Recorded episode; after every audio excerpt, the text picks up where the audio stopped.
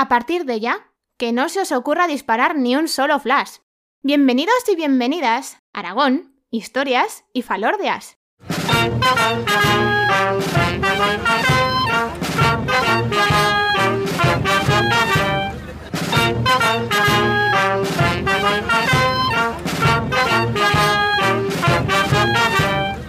Hola viajeros y viajeras.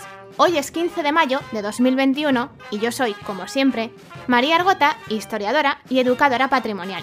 Y como os comenté al final del episodio del primer viernes de mayo, hoy vamos a cerrar esta especie de trilogía que está dedicada a celebraciones que se dan entre finales de abril y el mes de mayo. Y espero de verdad que estéis en muy buena forma, que se os dé genial aguantar peso y que tengáis flexibilidad y sobre todo poco miedo a las alturas. Si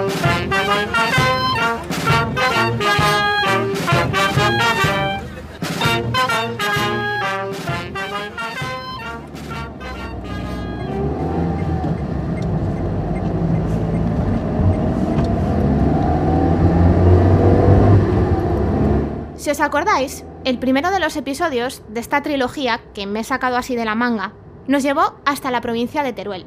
Con el segundo viajamos hasta el norte de la provincia de Huesca. Y con este último nos vamos hasta una localidad zaragozana en plena tierra de frontera. Os doy la bienvenida a la villa de Cetina.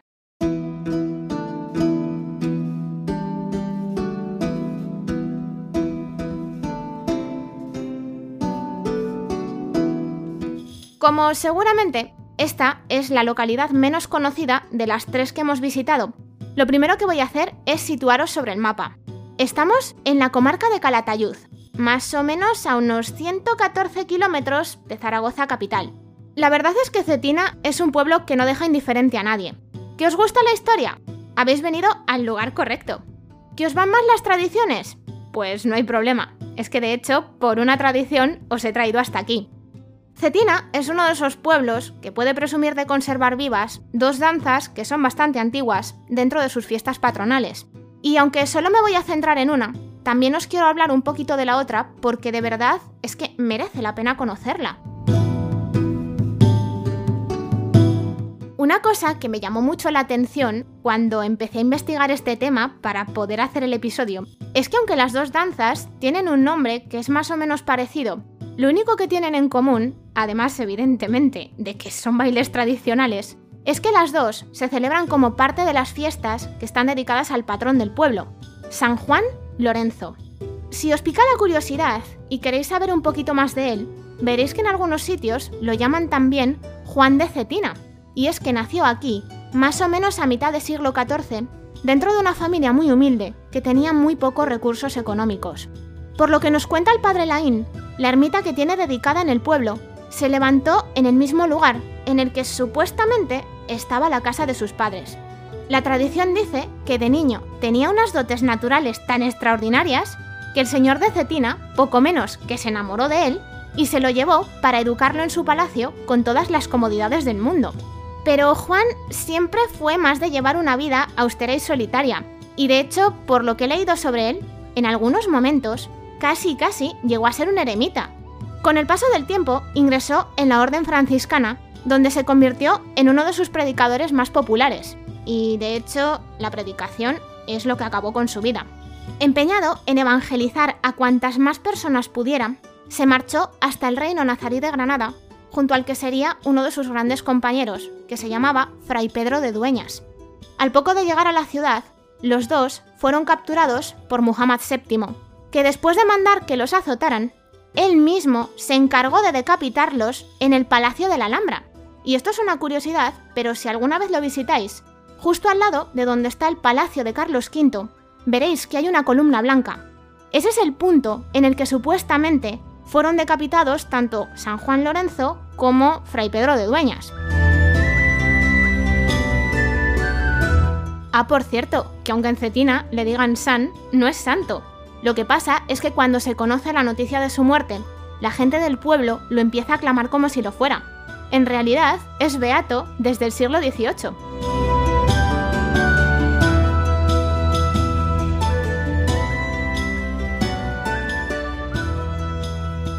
Bueno, como ya conocemos a San Juan Lorenzo, Os voy a hablar del primero de los bailes tradicionales que os he nombrado y que es el dance de cetina. No me voy a meter mucho en explicarlo con mucho detalle, más que nada porque no es el baile del que os quiero hablar, pero sí me gustaría que lo conocierais porque es muy curioso. Antes de nada, os quiero explicar qué es un dance, porque seguro que hay gente que lo sabe mil veces mejor que yo, pero siempre puede quedar alguna persona que no lo tenga tan claro. Lo que os voy a contar ahora es lo que sería un dance modelo. Y digo lo de modelo porque ni todas las partes que voy a nombrar tienen por qué hacerse, ni los personajes que van a aparecer se tienen que llamar de la manera que yo voy a decir. Un dance es una representación popular que combina teatro, música, danza y poesía. Y además está compuesto de una serie de bailes que se llaman mudanzas. Los dances tienen una serie de protagonistas que son, además de los danzantes, el mayoral, que es un pastor mayor, el rabadán, que es un pastor joven y que por ejemplo en Cetina se llama zagal, y a veces podemos encontrarnos un ángel y el diablo. El esquema es más o menos parecido en todas partes. El rabadán deja el ganado para irse a las fiestas del pueblo, el mayoral le pilla y le echa la bronca, y el joven se disculpa diciendo que viene por devoción y ese es el momento en el que el más mayor le acaba perdonando. Además de la parte bailada, también hay otra de dichos, que es un romance en el que se incluyen chascarrillos, se hace crítica social y hasta sátira. De los dos bailes tradicionales que conserva Cetina, el dance es el más antiguo porque sabemos que se remonta al siglo XVIII, y detrás de su mantenimiento está la cofradía de San Juan Lorenzo, que cada año elige a seis de los miembros, que allí los llaman las varas. Y quedaos con este nombre porque luego va a volver a salir. Las varas son los encargados de organizarlo y de encontrar a quienes cada año representan este baile. El dance se baila dos veces. El 18 de mayo por la tarde, que es cuando se hace en honor a la Virgen de Atocha, y la mañana del 19 de mayo, que es cuando se dedica a San Juan Lorenzo. Lo que lo hace especial frente a otros dances es que en Cetina los danzantes son ocho niños y niñas, que normalmente suelen ser o adolescentes o gente un poquito más mayor, y van acompañados de un mayoral y de un zagal. Otro rasgo que es así bastante distintivo es que los adornos del traje de los danzantes cambian ligeramente en función del día que bailan. Si lo hacen el 18 de mayo, son azules, porque es un color que se asocia a la Virgen, y si es el 19, son rojos por la sangre del martirio de San Juan Lorenzo. Ni os he descrito el traje completo, que es bastante curioso, ni tampoco el dance en sí, porque lo que yo quiero hacer es hablaros del otro baile que se conserva en la localidad y que cada vez atrae a más y más personas, la contradanza de Cetina.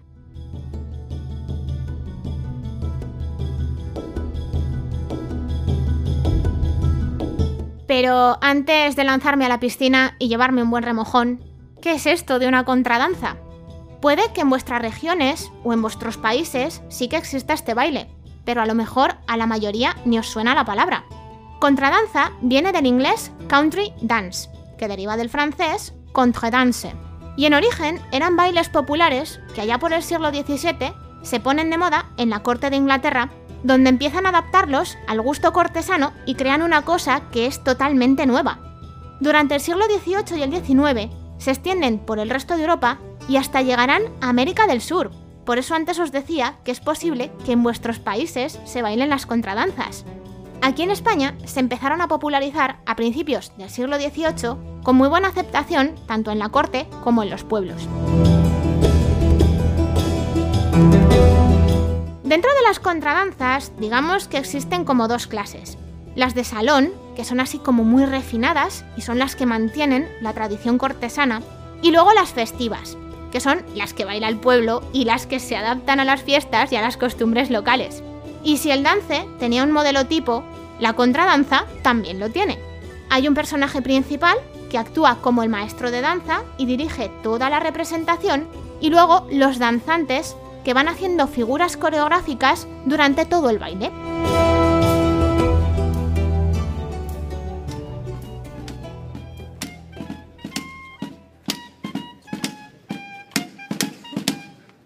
Así como el dance lo tenemos registrado desde el siglo XVII, con la contradanza no ha habido tanta suerte.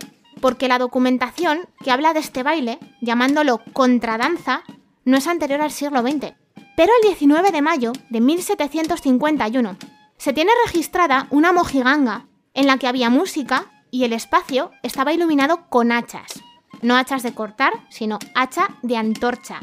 Luis Miguel Bajén, que ha escrito uno de los mejores libros que para mí existen del dance y de la contradanza de cetina, piensa que esa mojiganga podría ser el precedente del baile actual. A diferencia del dance, que ya os he dicho que lo organiza la Cofradía de San Juan Lorenzo, detrás de la contradanza tenemos a un grupo de jóvenes que lo organiza cada año de manera espontánea, sin que participe ni la propia cofradía ni tampoco el ayuntamiento del pueblo. Y como en toda buena representación, aquí también hay una preparación que en este caso empieza varias semanas antes de las 11 de la noche del 19 de mayo, que es cuando se baila en la Plaza de la Villa de Cetina. Todo este proceso empieza con la elección del diablo, que es el que se encarga de seleccionar y de coordinar a los ocho contradanceros. El grupo lo forman tanto danzantes del año anterior como otros nuevos que sustituyen a quienes han decidido que no van a continuar. Que sepáis que el puesto de contradancero no es hereditario, pero sí que se respeta a quienes quieren repetir al año siguiente. Después se busca a un antiguo diablo o a un contradancero veterano para dirigir unos ensayos que duran 20 días en total y que requieren de muchísimo esfuerzo físico. No todo el mundo puede bailar la contradanza de cetina por razones que enseguida vais a entender. Otro paso muy importante dentro de esta preparación es hacer las hachas, esas antorchas que iluminan la plaza de la villa la noche del 19 de mayo. Una semana antes de esa fecha, el diablo, los contradanceros y el maestro que los dirige trenzan unas cuerdas de cáñamo que se sumergen en pez, que el pez es una especie de resina, y también se bañan en trementina. Luego las cuelgan durante unos días para que se sequen y unos dos días antes de que se haga la contradanza las pintan con cal. Y si las hachas son importantes, porque es lo que utilizan para poder iluminar el espacio donde se baila la contradanza, hay otro elemento que es fundamental y que además le da parte de ese misticismo que tiene este baile, que son las máscaras que cubren la cara de los contradanceros. Las siguen haciendo de forma artesanal y emplean un molde muy curioso que tiene forma de máscara en el que prensan cartón con engrudo o con maseta. Luego las dejan secar, las recortan, las pintan de blanco y luego les dibujan unos adornos que van a ser diferentes en función del contradancero que se las ponga. Y después de unos 20 días ensayando, y también de hacer las hachas y las máscaras, que ya habéis visto el trabajo que llevan, llegamos al gran día.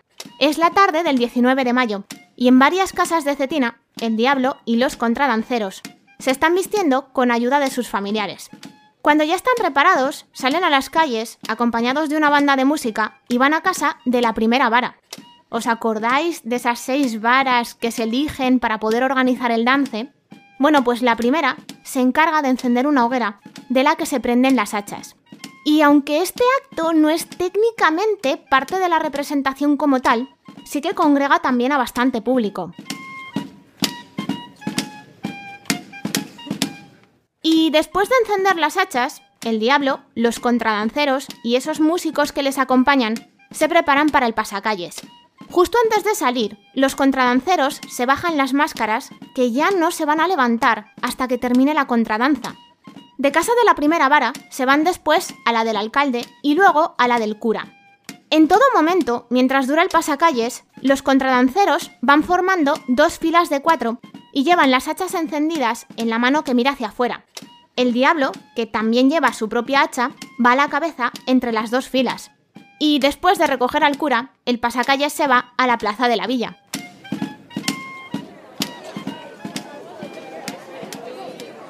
El pasacalles ha llegado a la plaza, donde han apagado las luces para que solo las hachas iluminen la representación. Faltan muy pocos minutos para que sean las 11 de la noche.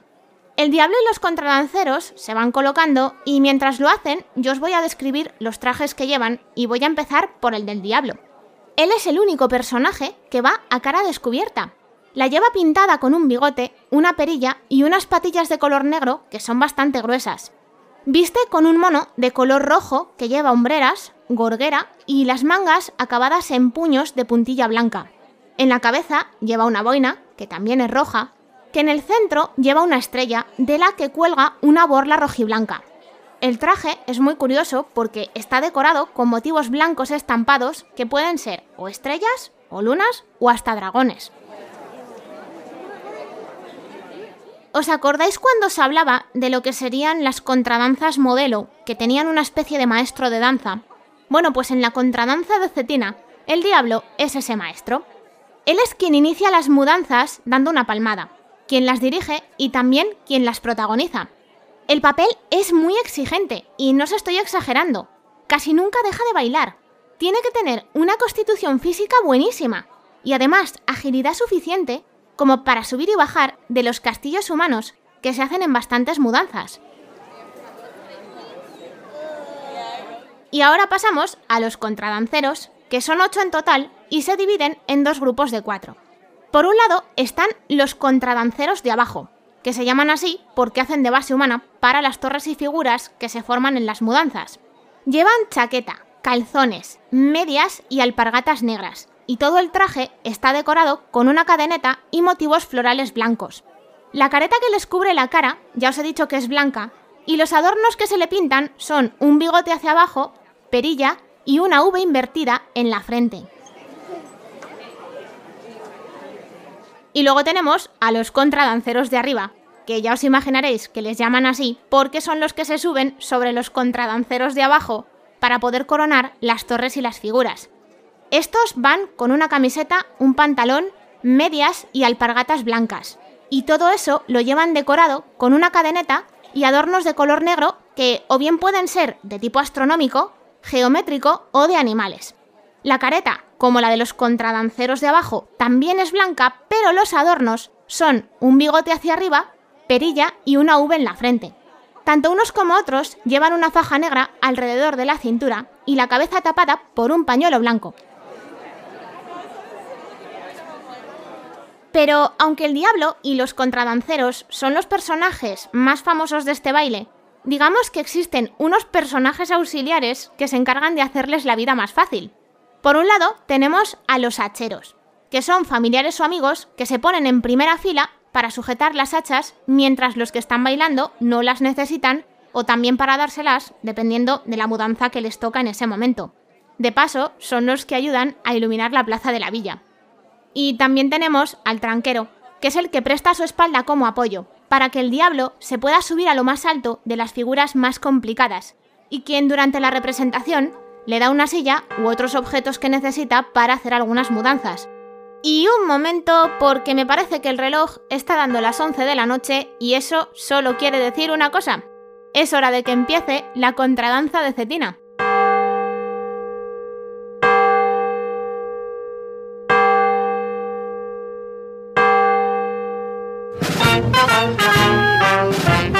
Al son de esta música repetitiva que escucháis ahora de fondo, el diablo y los contradanceros bailan la contradanza.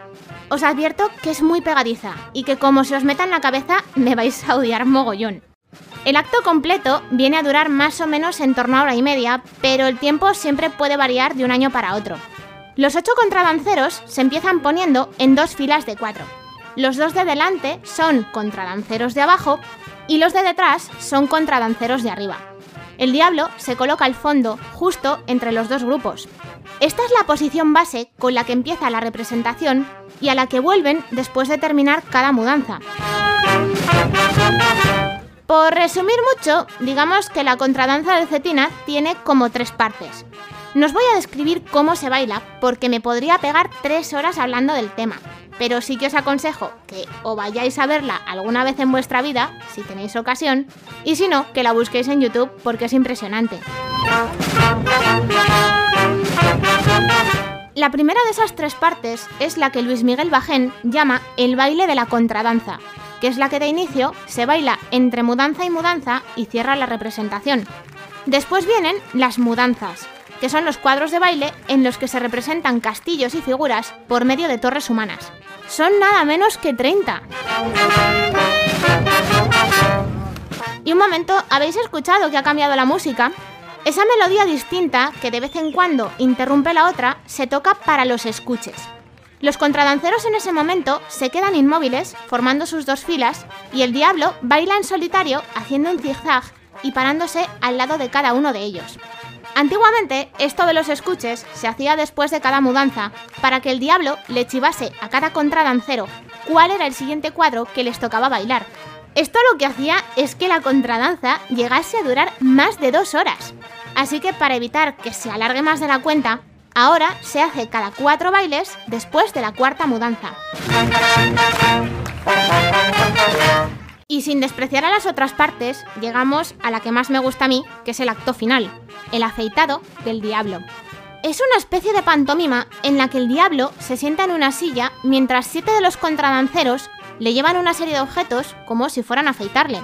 El octavo contradancero es el afeitador, que después de hacer como que afeita al diablo, se da cuenta de que le ha timado, que no piensa pagarle por su trabajo, así que se cabrea con él y básicamente lo degüella. El afeitador intenta revivirlo, pero no lo consigue. Entonces, el resto de los contradanceros se agachan junto a él y lo rodean mientras emiten una especie de aullidos. Así es como llama Luis Miguel Bajén al sonido que hacen los contradanceros justo en este momento. Yo no lo llamaría así, pero tampoco me preguntéis cómo lo haría porque no sé muy bien cómo describirlo. Luego lo levantan entre todos y sin dejar de bailar lo pasean. Después lo dejan en el suelo, se recolocan en sus posiciones, cogen las hachas y esperan a que el diablo vuelva a resucitar. Después, el diablo hace un pequeño baile y justo cuando termina, la música se empieza a acelerar cada vez más hasta que justo cuando suena la última nota, y os tengo que decir que esto lo clavan, todo el grupo termina al mismo tiempo y se pone fin a la contradanza de Cetina.